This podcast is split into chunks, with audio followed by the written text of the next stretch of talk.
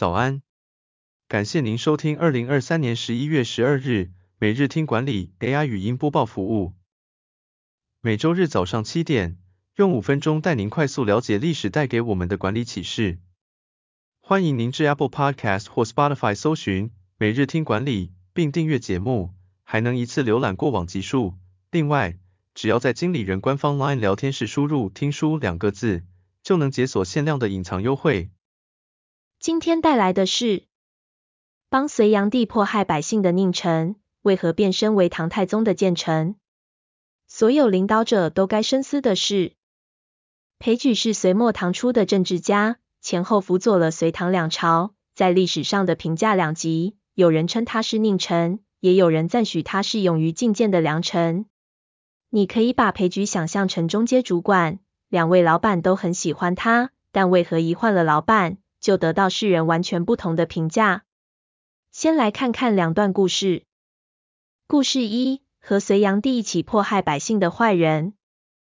隋炀帝杨广是出了名的暴君，为了迎合他的好大喜功，裴矩出了不少馊主意。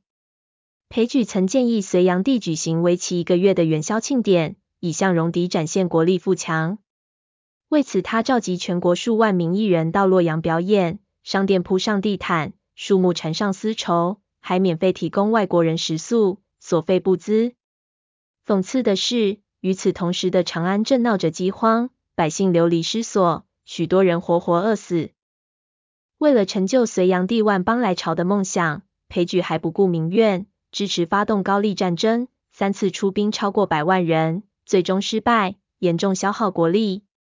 甚至在隋朝末年，反隋的起义军四起时，为了稳定军心，裴矩向隋炀帝建议把江都女子全部征召过来，分配给卫兵们纵欲，连尼姑也不放过。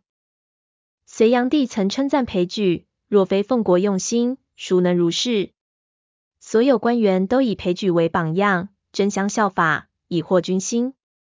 因此，在隋朝末期，战争不止，沉重的兵役与赋税导致人民苦不堪言，隋炀帝也在不久后被杀，隋朝灭亡。故事二：辅佐唐太宗以德治国的良臣。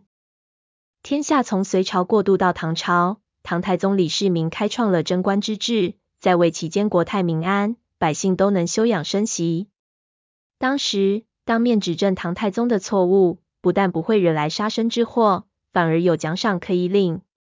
裴矩竟成了唐太宗的重要谏臣。唐太宗为了革新吏治，决定使用钓鱼法。派人主动将钱财送到官员府上，看谁敢收。结果有人真的敢收，唐太宗听到消息后大怒，要将他斩首示众，杀鸡儆猴。裴矩在此时力劝唐太宗，这人的确该死，但是您的手段也不光明磊落，算是故意陷害。这可不是以德治国的方法，恐怕也不符合道之以德，启之以礼的古训。唐太宗很清楚裴矩在隋朝时的丑闻，他从这次劝谏中看出裴矩的改过自新，于是当面拍拍裴矩的肩膀鼓励一番，还召集了五品以上的官员，公开表扬裴矩，赞赏他直言劝谏的高尚行为，要大家向他学习。唐太宗还说，倘若美事皆然，何忧不治？小故事，大启示，部属的行为是主管的镜子。裴矩在隋炀帝。唐太宗的心中都是难得一见的忠臣，为了让领导者喜欢而有不同的行为，但这会对整个组织的存亡带来极大的影响。过去就有专家指出，部署看似有问题，但问题不是出在他们身上，而是由领导者决定。因为团队的发展方向取决于领导者的性格和态度，你想拥有怎样的团队，就必须先让你自己成为怎样的领导者。如果你发现部属有不当的行为，这时你应该先反省是不是自己的管理出了问题，需要做出修正。感谢您收听，我们将持续改善 AI 的语音播报服务，也推荐您订阅经理人电子报，我们会将每日 AI 播报的文章寄送到您的信箱。再次感谢您，祝您有个美好的一天。